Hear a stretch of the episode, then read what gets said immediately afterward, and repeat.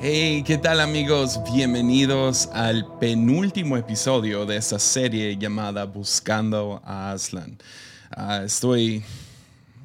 Ya, ha, sido, ha sido un buen tiempo aquí nomás perdiéndonos en la melena de Aslan, en Narnia, y ah, ya está por acabarse. El próximo episodio ah, todavía no lo grabo, pero probablemente va a ser mi favorito. Es, es, mi libro favorito. Entonces, uh, de la serie completa de las crónicas de Narnia. Y uh, esa no es la primera vez que grabo este episodio. Los de Patreon saben. Uh, debatí mucho si debería de regrabar esto. El último tuvo un problema con el audio, entonces espero que todo bien esta vez.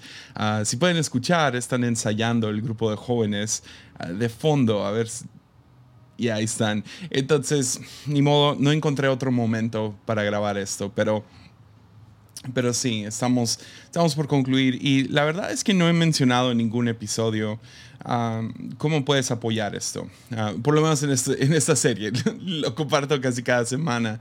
Uh, pero si te gustan estos estudios, si los disfrutas, si, ves, si los ves provechosos, considera apoyarnos en, Patreon.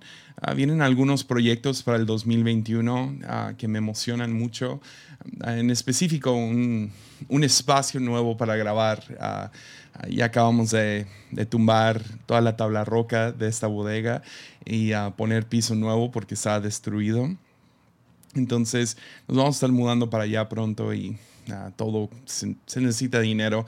También todos estos estudios no son gratis, ah, son libros y, y, todo eso. Y aparte, ah, desde que pegó la pandemia, yo y mi familia vivimos casi exclusivamente de, de lo que entra con este contenido. Entonces, si te... Si, si te animas y dices, ah, yo puedo apoyar ah, con un dólar al mes, puedes hacerlo en patreon.com diagonal. Y ya con eso dicho, entremos a este episodio, penúltimo episodio, la silla de plata. Ya.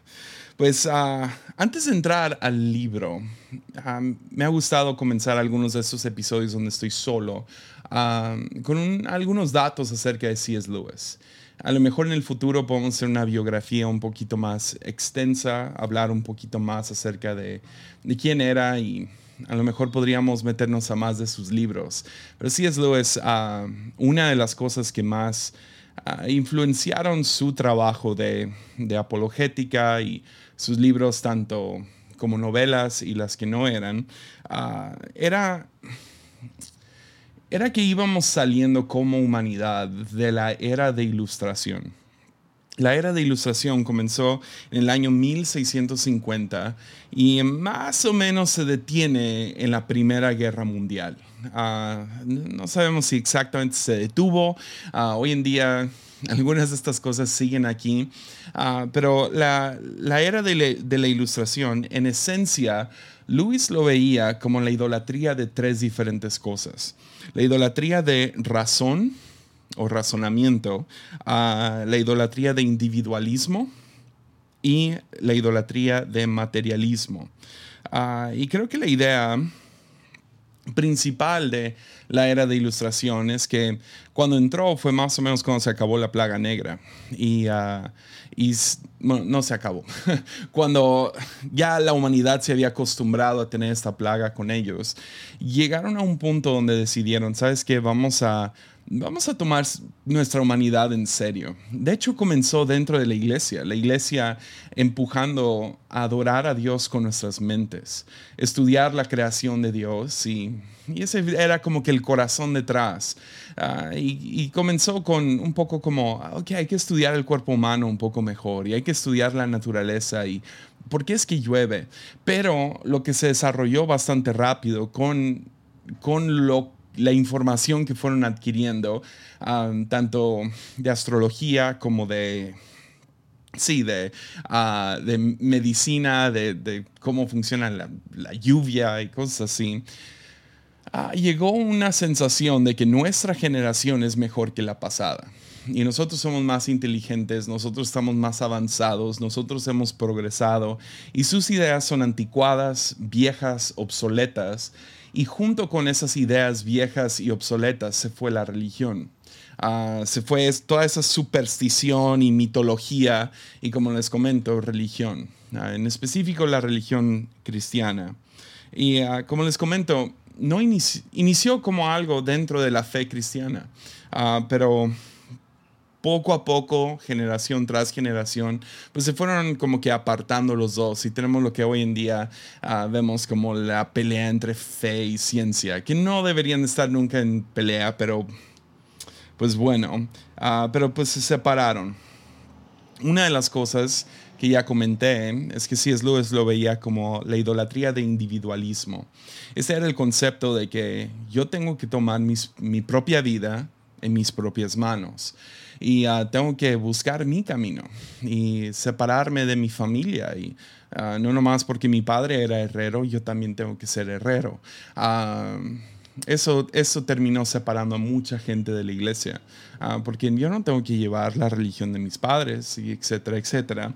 Ah, pero era, eso animó a gente a tomar un paso hacia, y no, no, todo es malo, nomás cuando se vuelve idolatría, pues sabemos que se distorsiona la cosa, pero los llevó a separarse de, de, la tribu, por así decirlo, de, de una comunidad, de, de, buscar sabiduría antigua, pues se separaron una generación de la otra por por toda la humanidad hasta ese punto, hasta la era de ilustración, siempre se aprendía del anciano de la aldea y ahora lo ves como ah, es el anciano de la aldea. La otra fue materialismo y materialismo no es nomás como que uh, un iPhone nuevo, no. Ah, materialismo era reducir toda importancia y valor a su valor material.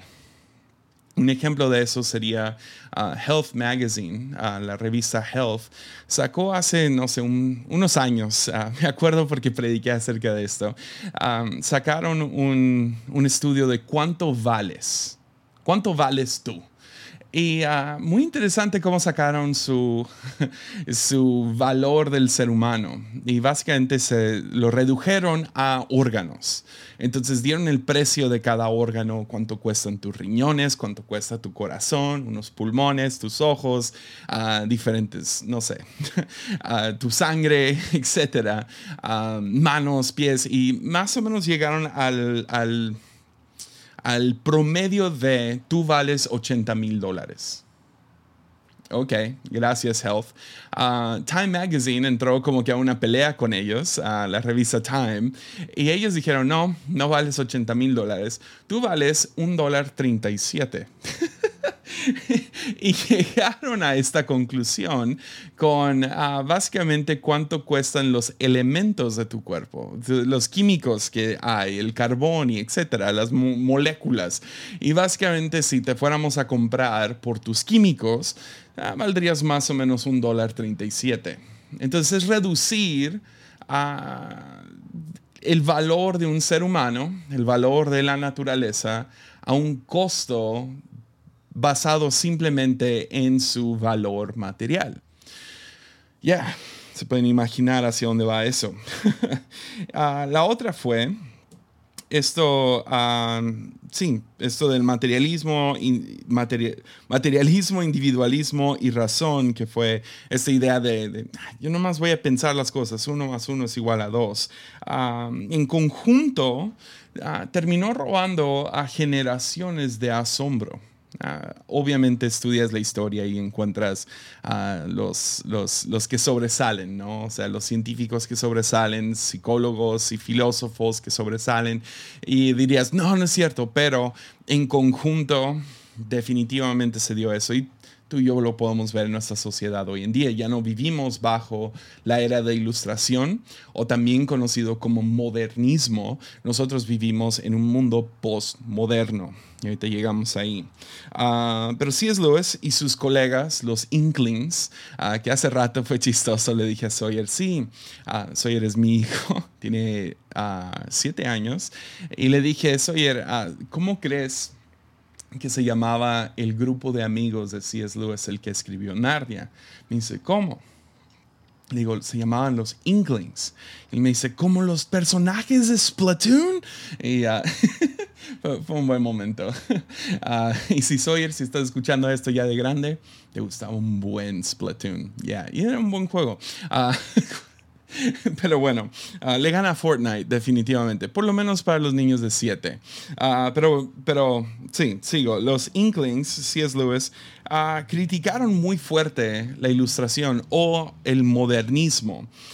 literal, se reunían en ese bar y era un club de hombres. No, no, no creo que los de podemos juzgar demasiado fuerte acerca de ser puros hombres era otro tiempo. Pero se juntaban, fumaban, tomaban y uh, discutían las, lo que ellos estaban viendo en la sociedad. Y en todos sus libros estos, estos chicos, los Inklings, que se juntaban en este bar famoso, uh, El Águila y el Niño, que todavía existe. Si algún día me toca ir a, Inglaterra, voy a, voy a buscar ese bar. Uh, pero ya habían vivido, así es lo siendo un soldado uh, de la guerra de la Primera Guerra Mundial, ya habían vivido la Primera Guerra Mundial, estaban viendo mucho de las consecuencias en la Segunda Guerra Mundial y uh, donde muchas de estas ideas terminaron dando su fruto de la manera más cruel. Uh, por un lado, ves que apenas apenas está comenzando lo que llamamos el postmodernismo. Pero ah, había una frase famosa de los nazis en específico. Ah, y tenemos que tener mucho cuidado acerca de este lenguaje porque lo he visto otra vez ahorita en los tiempos de, de la vacuna uh, y del COVID y de todo lo que estamos viviendo ahorita. Empezaron a reducir, pues, o sea, los nazis no veían valor en el ser humano, los redujeron a su simple utilidad de ser un soldado y, sí, y luego pues también todo lo de la raza, uh, ¿cómo era? El Aryan Race, la raza... Ah, no me acuerdo, se me fue la palabra y no lo escribí, o sí. Ya, ah, la raza pura según ellos, o sea, lo estoy diciendo entre comillas. Y ellos tenían una frase que era, cuando morían, ah, cuando mataban, morían millones de personas, decían un pequeño precio por la raza blanca o pura o lo que sea que ellos manejaban. Ah, obviamente muy racista, muy feo. Y uh, C.S. Lewis y sus colegas estaban viendo eso.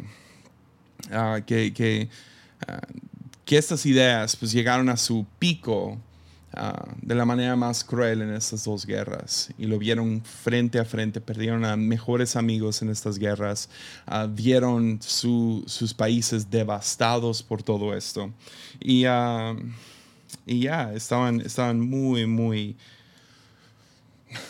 estaban muy, muy preocupados, entonces critican todo esto. relativismo es lo que vivimos hoy, posmodernismo, es relativismo, es lo mismo. Relativismo es la creencia de que tu verdad y mi verdad pues son verdades ah, y, uh, y, podemos, ya, niega la existencia de verdades absolutas. Ah, y esto, esto en, en, sí no había comenzado, pero tienes que, tienes que entender que C.S. Lewis estaba a la vanguardia de la educación moderna estaba dentro de, todo el ambiente de Oxford y um, la idea de relativismo estaba, estaba entrando, um, creo que primordialmente por Francia, uh, pero ya estaba entrando a todo lo que es la sociedad y él lo estaba viendo.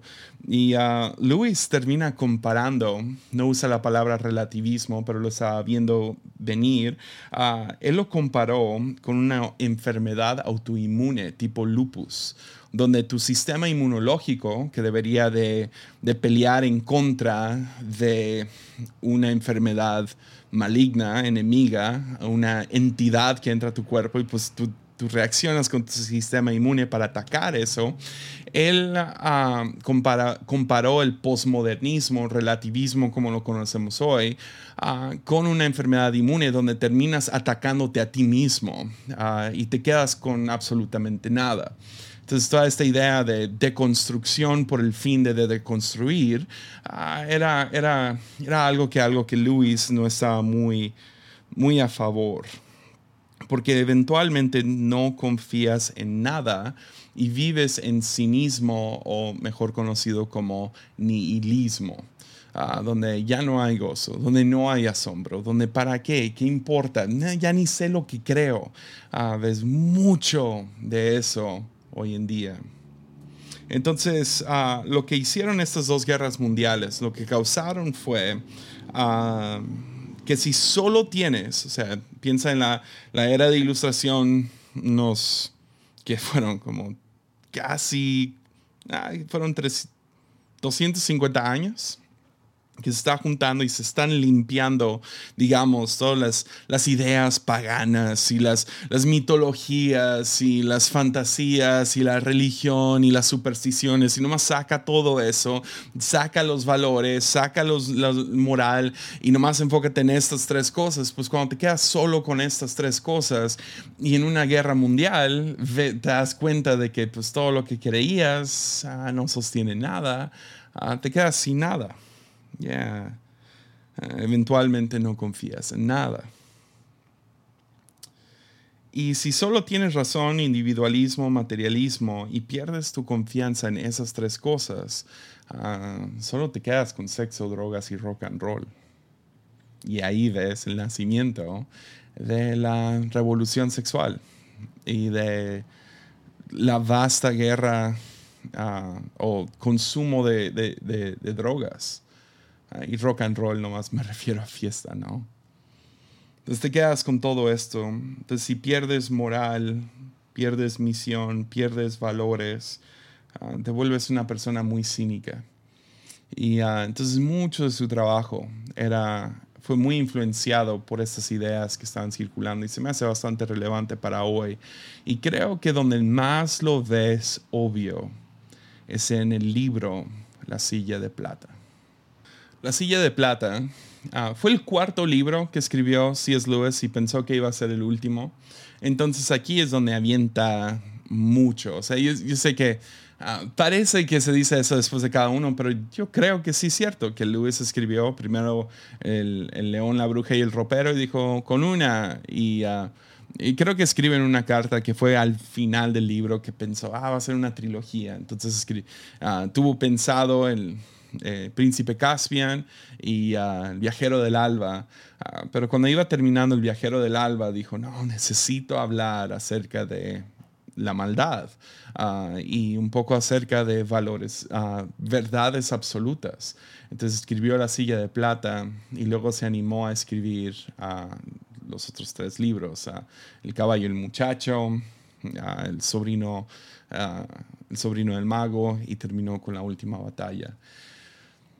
Y este libro, ah, acabo de decir, ¿no? Hace rato, La Última Batalla es, es mi libro favorito y menos favorito. La primera mitad, ni voy a hablar tanto de eso, es un libro, es, es oscuro, muy oscuro. y, ese es chiste. Y la segunda mitad es mi libro favorito de todo Narnia. Ah, mi libro favorito para leer Ah, que, nomás fluyó bien y no sé, lo disfruté, me lo acabé más rápido, fue El Viajero del Alba. Muy bien estructurado, nomás... Ah, muy buen libro. La silla de plata me asustó. Ah, me acuerdo, lo estuve leyendo en la noche esta última vez que lo leí y estaba en el cuarto de visitas acostado en, nuestra, en la cama y leyendo este libro y tenía las luces bajas, solo tenía la luz de, de un lado de la cama prendido. Y ya, es, es, un, es un buen libro. Ah, es, el, es, el, que menos me hace para niños, pero bueno. Ah, pero bueno, el resumen, resumen del libro. Seguimos a Eustace otra vez. Eustace ahora ah, va a regresar a Narnia. Él es el, chico que se convirtió en dragón en el viajero del alba. Ah, ahora va a volver, pero la manera que vuelve, ah, si se acuerdan, comenté que que C.S. Lewis tenía grandes problemas con la escuela. Uh, Jill uh, es la nueva personaje que va a entrar a Narnia. Jill es parte de esta escuela y la manera que lo describe C.S. Lewis en, el libro es que los dos pertenecen a una escuela experimental.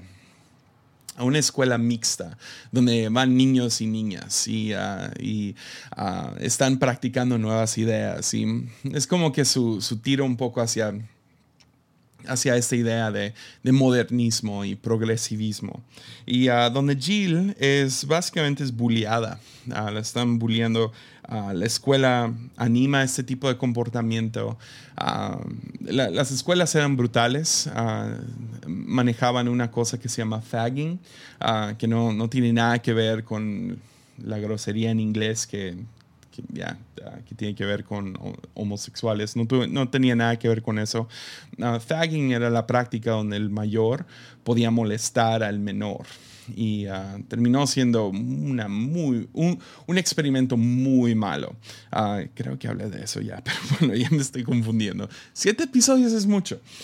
Pero Jill es, es parte de esta escuela y este, esta rutina de fagging básicamente está sucediendo. La están, la están um, bulleando. Están haciéndole bullying. Y ya, la escuela anima este comportamiento. Eustace, para medio consolarla, le empieza a hablar acerca de Aslan y le empieza a hablar acerca de Narnia y ese lugar al que, ella, al que él viajó.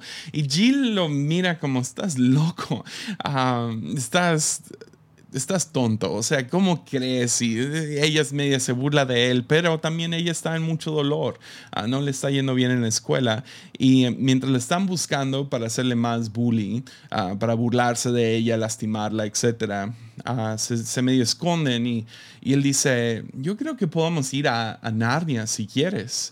y ella dice, ok, pues ¿qué quieres que, que hagamos? Hacemos un, círculo y hacemos una oración, prendemos unas velas, ¿qué quieres que hagamos? Y y ellos dicen, no, a Aslan no le gustaría eso. ¿Qué tal nomás se lo pedimos? aquí donde estamos, no hace que llamar a él, clamar a él. Y se juntan y los dos empiezan a decir, Aslan, Aslan, Aslan, Aslan, Aslan, Aslan, como que pidiendo, por favor, déjanos ir a Narnia. Y en eso que están diciendo Aslan, Aslan, Aslan, llegan los niños y se escapan y eh, estos dos, Eustace y Jill, salen corriendo para que no les hagan nada y abren una puerta y ¡boom! Están, están sobre una montaña. Y la montaña es Narnia, ¿no? Pero no es Narnia. Es la primera, la segunda vez que este lugar es medio mencionado, uh, que es el país de Aslan y están en la cima de, una montaña, o sea, es, un, precipicio absurdamente alto, mucho más arriba de las nubes, o sea, imagínate un tipo Monte Everest sin la nieve, sino un montón de pasto, y está por encima de todo lo demás, y, y cuando aparecen ahí, uh, Eustace no sabe si es Narnia o no, porque ves, él nunca fue a Narnia estuvo en, los mares de Narnia, entonces él realmente no conoce Narnia para nada, nomás por lo que le habían contado Lucy y Edmund. Entonces ellos están en la cima de esa montaña y, uh, y, él tiene mucho miedo, le tiene miedo a las alturas, entonces él está en la cima y... Uh, dice, no, no, no, aléjate, aléjate de, de, de, de, la orilla. Y ella dice, y ella, porque pues la escuela le ha enseñado a ser arrogante y presumida y etcétera, ella decide presumir y decide ser muy arrogante, que termina siendo un poco importante para la historia. Y ella ah, pues se acerca a la orilla y empieza medio ahí a tambalearse. Nos dice el libro que por dentro se estaba muriendo de miedo, pero quería presumirle y decir, mira, yo sí soy valiente y mira, mírame nomás. Y Eustace va para tratar de jalarla de vuelta y cuando va, él se resbala y se cae. Y cuando se cae de esa montaña, de la nada sale un gran león y sopla. Y cuando sopla, su aliento carga a Eustace y nomás se lo lleva. Y adiós, Eustace. Pero se va por encima de este aliento y ella se queda en shock y se siente culpable. Ella no tiene idea de qué acaba de sucederle a este amigo y no sabe dónde está y siente una gran sed. Entonces escucha agua. Se acerca a, este arroyo y cuando llega al arroyo hay un gran león. Y ella, le dice al león, ¿podrías quitarte? Y él, no, no. Se da cuenta que habla este león. Y ella, ella le dice lo siguiente. ¿Me prometerás no, no hacerme nada si me acerco? preguntó. Yo no hago promesas, respondió el león. Tenía tanta sed que ya que sin darse cuenta la niña había tomado, dado un paso al frente. ¿Y comes niñas? Quiso saber. Me he tragado chicos y chicos, chicas y chicos, mujeres, hombres, reyes, emperadores, ciudades y reinos, declaró él. Aunque no lo dijo como si presumiera de ello, lo dijo, eh, lo sintiera o estuviera enojado. Sencillamente lo afirmó. No me atrevo a acercarme a beber. Pues en ese caso, ah, morirás de sed, dijo el león. Cielos, exclamó Jill, dando un paso más. Supongo que tendré que ir a buscar otro arroyo. No hay ningún otro arroyo. Si, has seguido Armadillo por un rato, sabes que esa es una de mis frases favoritas de cualquier libro. No hay otro arroyo. Yeah. Puedes, puedes aún ir y escuchar el episodio que se llama que no, si se llama No hay otro arroyo. Pero mm, ella termina teniendo que confiar en él o se va a morir. Entonces confía que el león no la va a devorar y toma agua. En ese punto, Aslan empieza a hablar con ella y le dice, te traje. Y ella dice, ¿cómo? Pero no, yo, yo clamé a ti, yo, yo te pedí a ti que nos trajeras a este lugar, yo llamé tu nombre y él dice, no, no hubieras llamado mi nombre si yo no te hubiera llamado primero. Entonces le empieza a explicar por qué, por qué la trajo, por qué la trajo a Narnia. Ah, viene con una misión y le explica, todo el mundo cree que el príncipe ha muerto. Uh, ya está viejo y quiere entregar ya el reino. Él sabe que es hora, pero todos piensan que su hijo ha muerto. Entonces te voy a dar cuatro indicaciones, cuatro señales, o en otras palabras, cuatro verdades absolutas. Agárrate de estas indicaciones y memorízalas y repítelas día y noche. Y le da las siguientes. Primera, en cuanto el pequeño Eustace ponga pie en Narnia, se encontrará con un viejo amigo muy querido. Debes saludar a ese amigo de inmediato. Si no lo hace, los dos, uh, si lo hace, perdón, los dos recibiréis una buena ayuda. Segunda, debéis viajar fuera de Narnia en dirección norte hasta que lleguéis a la ciudad en ruinas de los antiguos gigantes. Tercera, encontraréis una cosa escrita en una piedra de esa ciudad en ruinas y tenéis que hacer lo que diga ahí. Cuarta, si lo, si lo halláis, ah, reconoceréis al príncipe perdido por esto. Será la primera persona que encontraréis en vuestro viaje que os pida que hagáis algo en mi nombre, en el nombre de Aslan. Le dice, ok, dímelas de vuelta. Y Jill dice, ah, pues primera es que Eustace tiene un amigo, segunda, que viajemos al norte, tercera, uy, no se acuerda, ¿verdad? Entonces Aslan se la repite y la hace repetirlo y repetirlo, y repetirlo, repetirlo, hasta que finalmente le atina palabra por palabra a esas cuatro indicaciones. Y cuando terminan, le dice, ok, es hora. Y sopla Aslan y la manda ya con Eustace. Ah, la carga el, el, aliento y es una increíble leída todo lo que ella ve. Y aterriza en Narnia aterriza justo al lado de, de Eustace. Y cuando llegan, ven a un viejo. El viejo ah, es un rey Ah, y ella le pregunta, oye, ¿quién es ese? ¿Y qué es esto? ¿Y dónde estamos? Y Eustace dice, la neta, no sé, no sé dónde estamos. Ah, creo que es Narnia, pero no estoy seguro porque nunca he estado aquí. No sé quién es ese señor.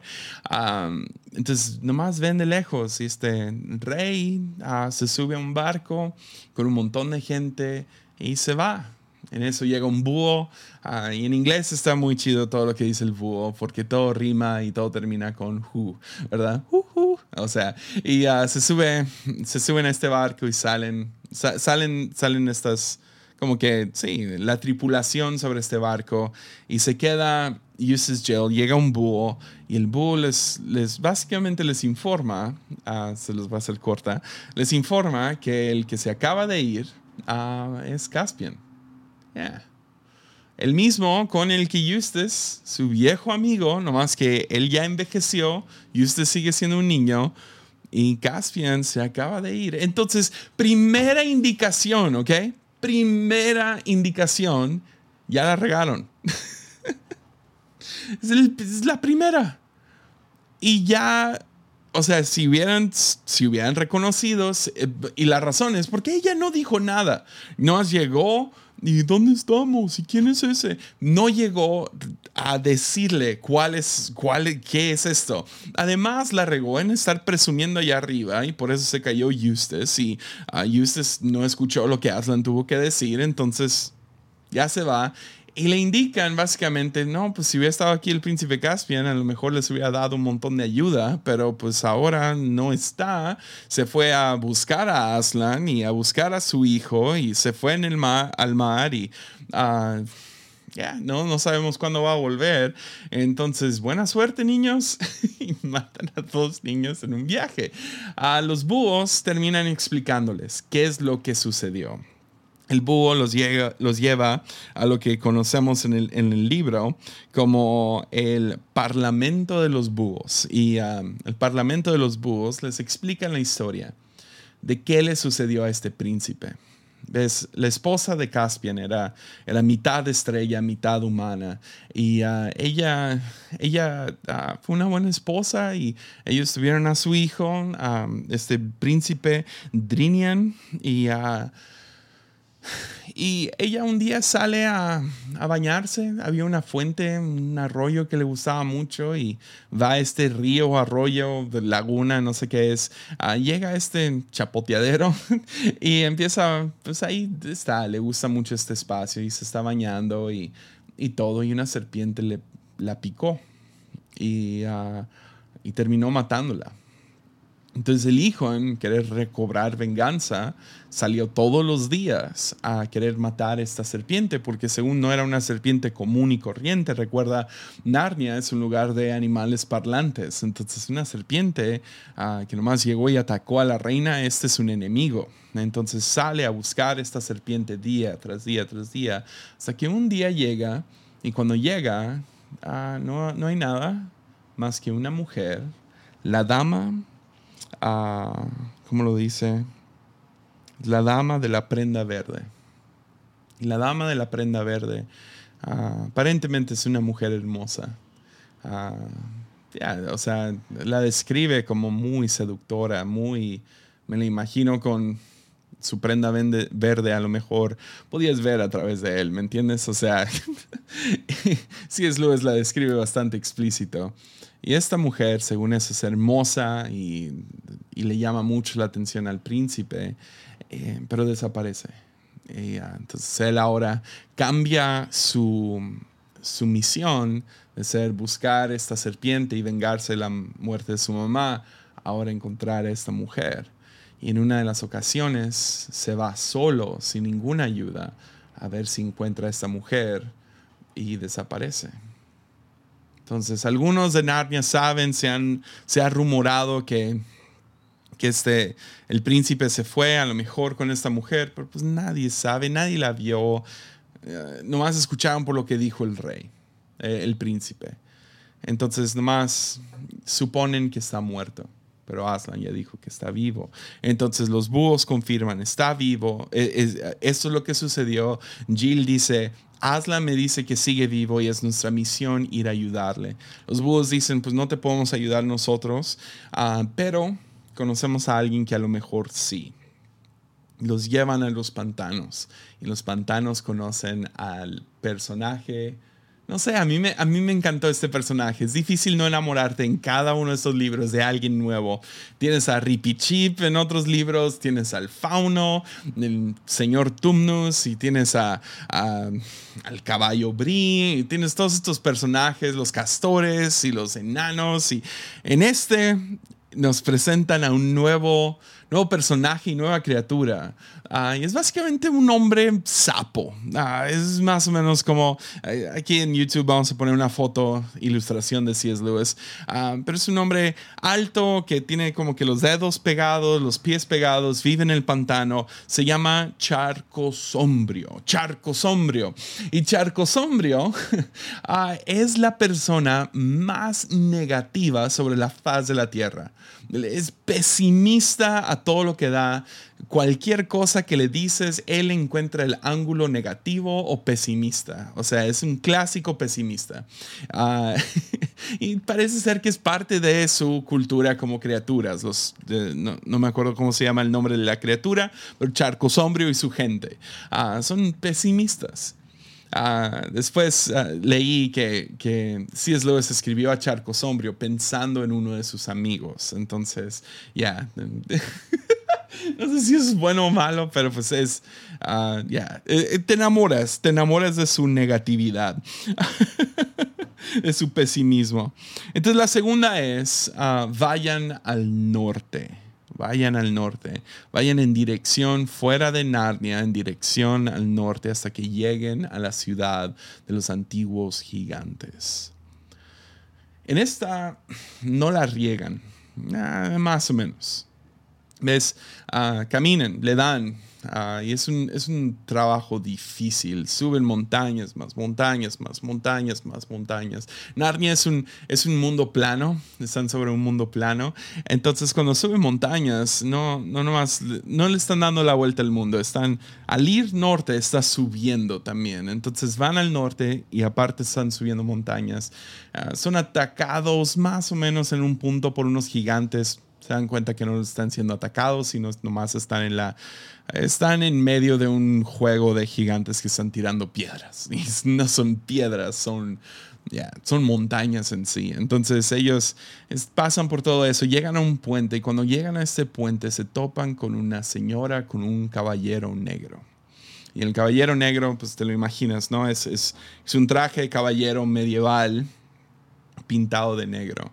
y tiene su casco este de como piquito, está cerrado y ah, él no dice ni una sola palabra, pero la mujer ah, hermosa y ah, trae una prenda verde, ella les indica a estos niños y a Charco Sombrio que pasen a la ciudad, hay una ciudad aquí de los gigantes, son mis amigos, digan que vayan en mi nombre Ah, seguro los van a tratar bien, ah, van a tener ahí eh, camas y van a tener comida caliente. Ah, y pues entre más van subiendo, más frío hace y más, más hay, hay como que una tormenta de nieve, entonces están sufriéndole, no tienen comida, o sea, tienen mucho frío, no saben a dónde van. Entonces cuando escuchan estas noticias de que, ah, nomás suben por ahí, ven esa luz, vayan por allá y cuando lleguen a la cima, digan que van en mi nombre y ah, están festejando un festival, van a tener mucha comida, camas y baños calientes. Entonces en este momento Jill la empieza a regar. Están todavía en la segunda indicación y ella en vez de estar repitiendo las indicaciones, repitiendo las verdades, repitiendo las señales, ella empieza a repetir baños calientes, cama, comida, baño, cama, comida, baño, cama, comida y se olvida de las indicaciones. Las empieza a cuatrapear, a confundir, a mezclar una con la otra y ella no sabe, no sabe qué hacer, no sabe, no se la sabe, se las está perdiendo. Pues total, cuando llegan, no les quiero spoilear todo, pero ah, llegan con los gigantes y no les va bien. Entonces ahora se tienen que escapar. No les quiero spoilear, esa parte es buena. Ah, entonces, pero se tienen que escapar. Cuando se escapan, ah, la razón que se escapan es porque Narnia, Aslan ahora le indica, le recuerda las indicaciones. Se aparece con Jill una vez más a recordarle las cuatro señas. La tercera en específico siendo, encontrarás escrita unas palabras, una cosa escrita en una piedra en esa ciudad, en ruinas. Ah, tenéis que hacer lo que dice que, que hagas. Y las palabras son las que se encuentran, las que ella termina viendo, están en gigantes sobre el piso y dicen, debajo de mí, debajo de mí. Entonces Aslan tiene que llegar y presentarle de nuevo los planes, porque ella se le olvidó, nomás buscando comodidad, escaparse de este viaje, y todo esto lo lees en el libro, es hermoso, todo, es hermosamente escrito, el la trayectoria es difícil. y ella sale y ve las palabras debajo de mí, los cuales fueron escritos no nomás, o sea, no están bonitos, no dicen debajo de mí, pero parecen, están todos destruidos y forman parte de algo más básicamente lo que es es una gran tumba de un gigante. Y, puso, un rey gigante puso, todas las naciones están debajo de mí. Y luego dice, no sé, mi reinado o lo que sea. Entonces, ah, nomás conforme pasaron los años, derrumbes, lo que sea, solo ha quedado las palabras debajo de mí. Ah, entonces se escapan, es una locura y encuentran un túnel más o menos donde están las letras y se meten a ese túnel los dos niños y Charco Sombrio. Cuando se meten al túnel, resbalan y resbalan por kilómetros. Ahora no pueden, o sea, ni se pueden detener, nomás resbalan y resbalan kilómetros bajo tierra, a donde terminan descubriendo todo un mundo. Ah, C.S. Lewis y J.R. Tolkien, el escritor de Los Señores de los Anillos, uh, fantaseaban mucho acerca de que había un mundo debajo del nuestro. Sí, algo similar a Godzilla versus King Kong. Algo así, pero no con un sol y una jungla y un, no sé, el aire más espeso, lo que sea. Ah, pero creían en todo un mundo debajo de nuestro mundo. Y mucho de eso viene de la... Ah, ¿Se acuerdan que hablamos acerca de las minas en uno de estos episodios? Ah, apenas estaban empezando las minas y siempre había la fantasía de que iban a descubrir algo, que escuchaban voces y que había criaturas y que esto y que lo otro. Entonces eso está en la, en la imaginación de mucha de la gente que trabajaba en las minas. Entonces cuando entran ahí se topan con los gnomos y hay, hay una ciudad de gnomos y hay diferentes criaturas de fuego y ah, ya, está ahí el padre tiempo dormido debajo del suelo y encuentran todo un mundo, ah, pero está raro el mundo de los gnomos. parecen ser todos como que zombies. Todos tienen la mirada muerta, nadie habla, están callados, están nomás haciendo su trabajo, pero tipo robots. Están, están claramente bajo algún tipo de encantamiento. Y ahí abajo se topan con el caballero negro, el, que está pintado de negro. Cuando se topan con él, él ahora se quita la máscara, el, el, casco y empieza a hablar con ellos y los invita y les habla muy bien de todo esto y habla acerca de la reina. La reina es la fregona de aquí, etcétera, etcétera. Y luego ah, dice, uy, pero ya llegó mi tiempo, ya es de noche. Y ves, la reina es muy buena porque ella me ha librado de un encantamiento que tengo, que básicamente las noches por una hora me convierto en una gran serpiente, a menos de que esté sentado en una silla de plata. Entonces yo me tengo que sentar y me tienen que amarrar a esta silla. Ah, pueden estar aquí conmigo sin ningún problema, pero por nada, por nada en el mundo me suelten, porque si me sueltan me los puedo comer a ustedes y puedo, puedo completamente destruir todo este lugar. Entonces me tengo que quedar y miren, les voy a decir lo que sea para que me saquen de esto. Entonces, obviamente con alguna advertencia así, pues no le vas a ayudar a salir. Ah, entonces se sienta, se amarra a la silla y llega la hora en la que ahora él se va a transformar. Ah, pero resulta que en vez de convertirse en una gran serpiente, se convierte, se, regresa a su sano juicio.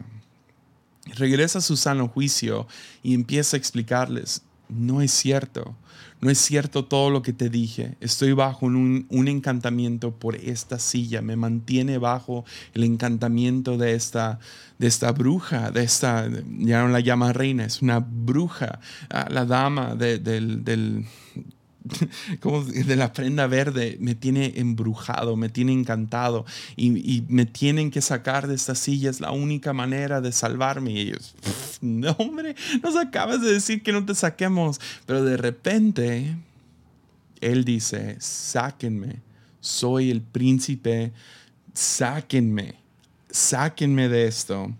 Y luego pronuncia las palabras, sáquenme en el nombre de Aslan el nombre del león. Y en ese momento se acuerdan los tres acerca de las cuatro indicaciones. Y se les abren los ojos a lo que tienen enfrente. Sí es el príncipe, es el príncipe Drinian. Entonces van y lo libran. En cuanto lo libran sucede lo que importa en este libro. Todo el chiste de este libro. Y es el encuentro de esos tres niños, digo, esos dos niños, el príncipe y charco sombrío frente a esta bruja. La bruja dice, pues todavía no se vayan, siéntense por un momento y pues le tienen mucho miedo, entonces se sientan muy sospechosamente, ¿no? O sea, ¿qué va a hacer? Y, ella dice, deja, deja, pongo algo en el fuego y, y ella sabe que hierbas al fuego y empieza a llenarse el cuarto de un, de un olor, un olor muy dulce, muy hermoso que los que los, básicamente los empieza a adormecer. Y luego ella empieza a tocar una canción, les empieza a hacer preguntas, ¿qué, ¿por qué les surge irse? Y ya, no, pues es que veníamos con una misión, nos tenemos que ir. ¿A dónde van? Y dice, no, pues nos vamos al mundo, arriba de este mundo. Y dice, no, no hay un mundo afuera de este mundo, este es el mundo.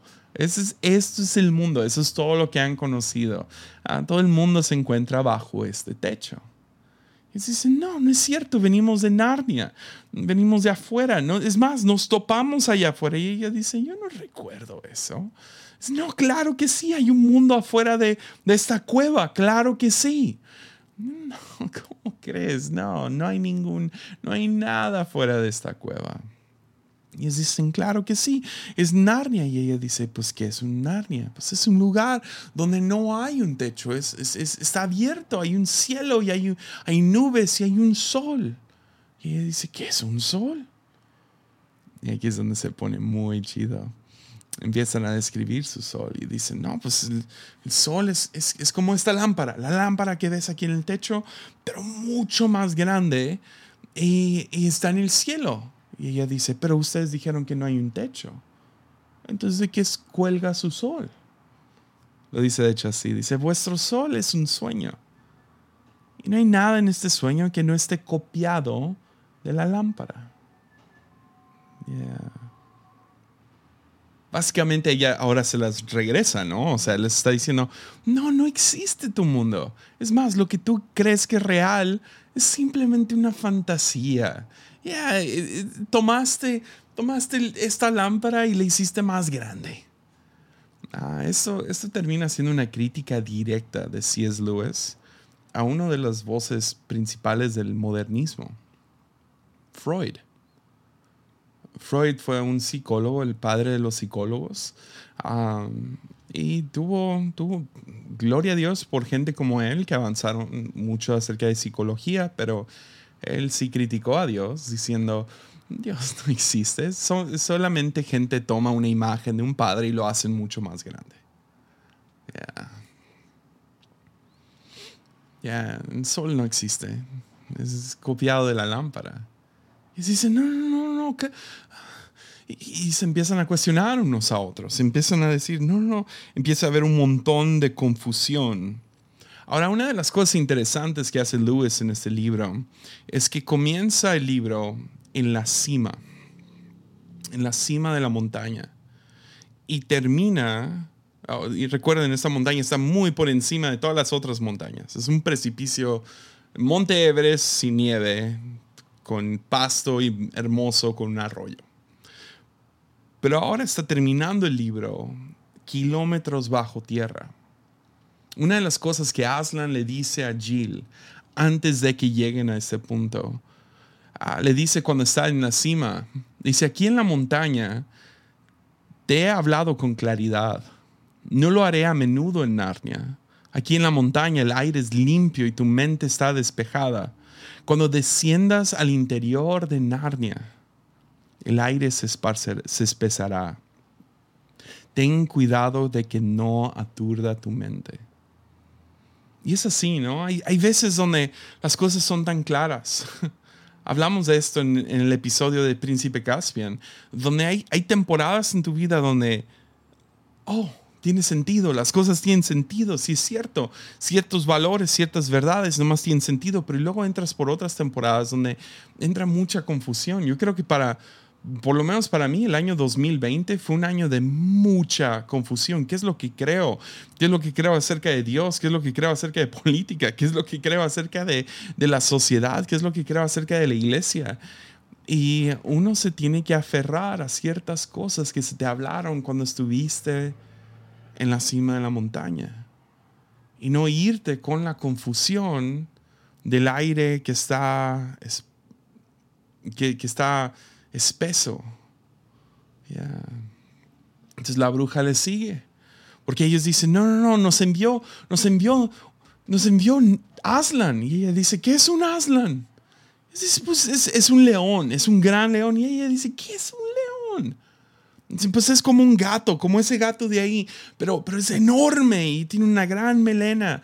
Ah, no como la de un caballo, sino va, o sea, completamente alrededor, como como una gran corona. Y ella dice, ah, la bruja dice, ah, ya veo, repuso ella meneando la cabeza. ¿Que no, ¿Que no nos irá mejor con vuestro león, como lo llaméis vosotros? Es tan imaginario como vuestro sol. Habéis visto lámparas y por lo tanto habéis imaginado una lámpara mayor y mejor y le habéis dado el nombre sol. Habéis visto gatos y ahora queréis uno más grande y mejor, eh, al que llamarán león. Bueno, es una simulación muy, muy entretenida, aunque si he de ser franca, resultaría más apropiada para, apropiada para vos, para vosotros, si fueseis más jóvenes. Es para niños, no. Y, y y fijaos en cómo sois capaces de introducir nada en vuestra simulación o imaginación sin copiarlo del mundo, de mi mundo real, que es el auténtico mundo. Oh, man. Es así como funciona, ¿no? O sea, la la claridad que C.S. Lewis tenía con pensamientos diabólicos, con tentación, con confusión, eh, no me dejan de sorprender. Las cartas de un, de un demonio a su, ¿cómo es? A su sobrino.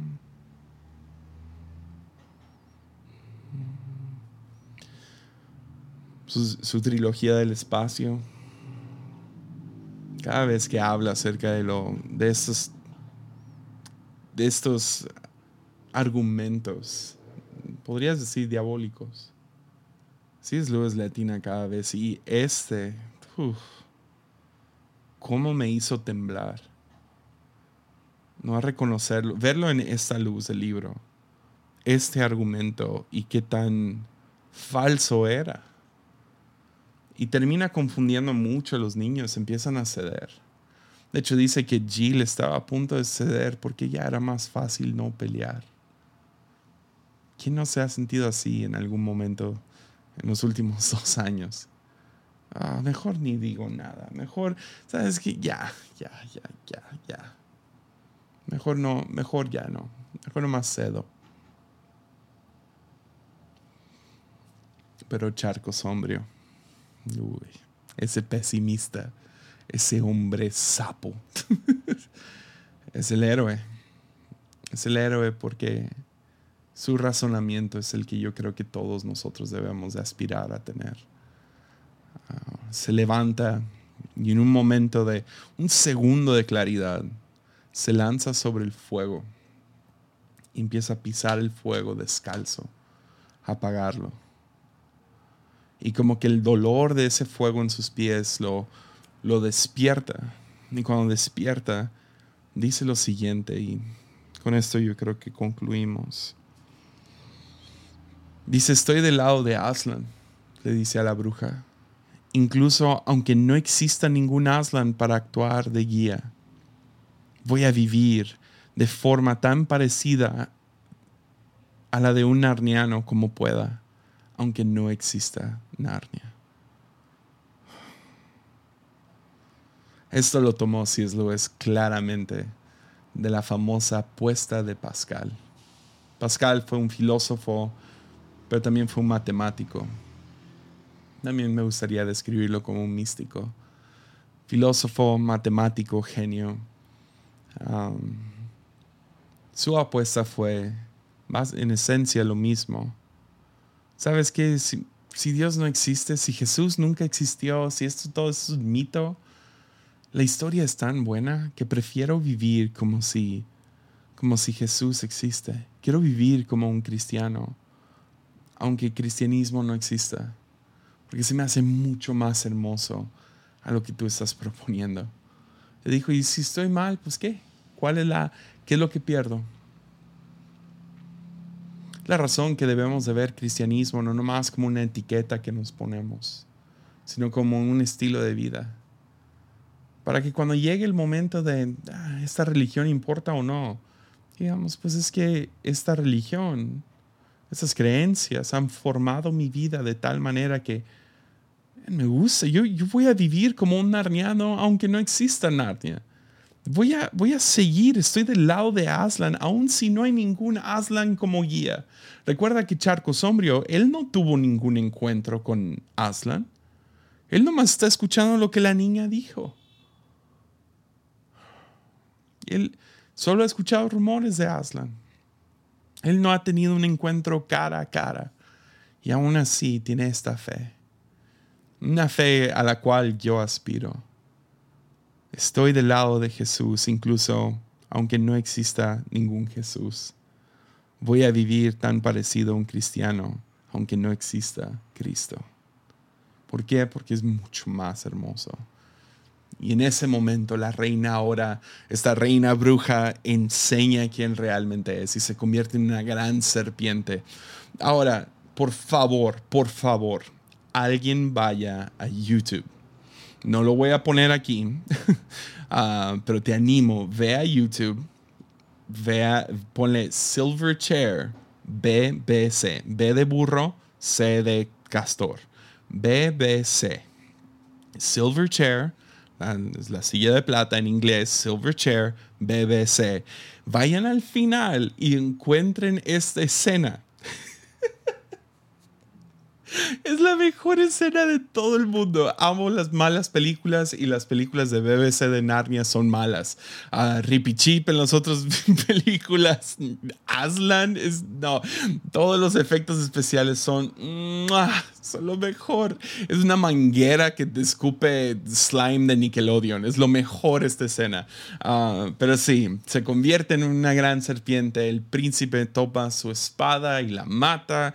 Y boom, regresan a Narnia y con la ayuda de los gnomos, porque ahora los gnomos salen de su trance y ellos dicen, no, nosotros no queremos ir a Narnia, porque ese era el plan de, de la bruja, era tener a estos gnomos trabajando para ella, para construir un túnel y todos los monstruos de, de y las criaturas del, del inframundo iban a subir y conquistar Narnia y ella iba a tomar el reinado, ya que no estaba Caspian, ¿verdad? Ah, pues les arruinan todos los planes. los gnomos dicen, no, nosotros no queremos vivir allá arriba, nos gusta aquí abajo. Terminan siendo buenos las salamandras y los, las criaturas de aquí abajo. Terminan siendo tan chidos y tan amados como los que están arriba. No son malos, no, estaban bajo un encantamiento de esta bruja.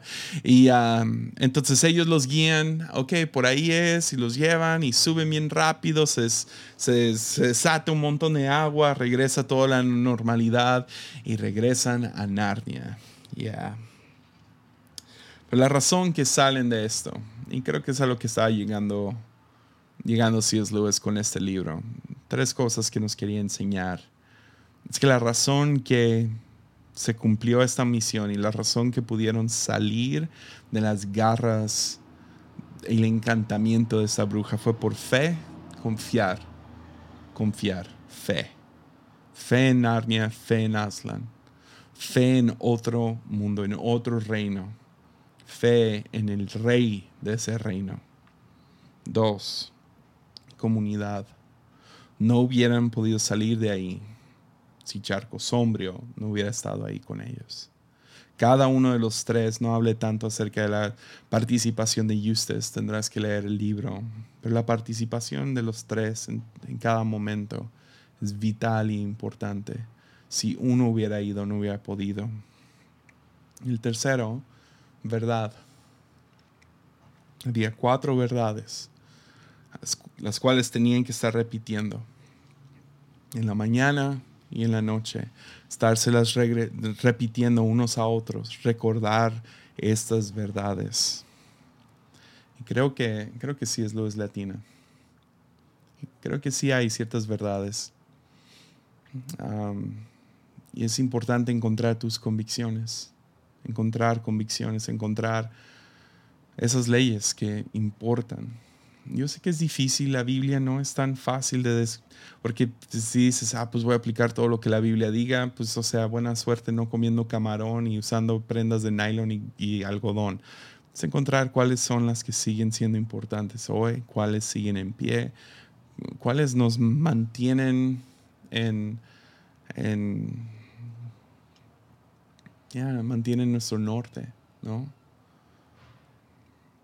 Convicciones, ¿qué es lo que Dios te ha hablado? Y aferrarte a eso. Cada año, inicio cada año buscando una convicción nueva.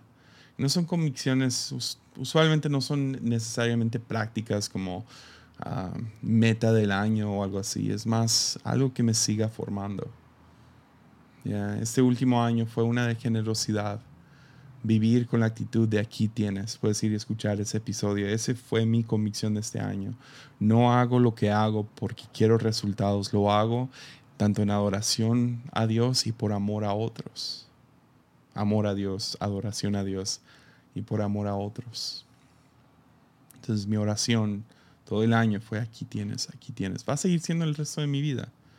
En otros años, aquí los he comentado todos, eh, fue como niño, el año 2020 fue aquí, ahora, en ti, en mí.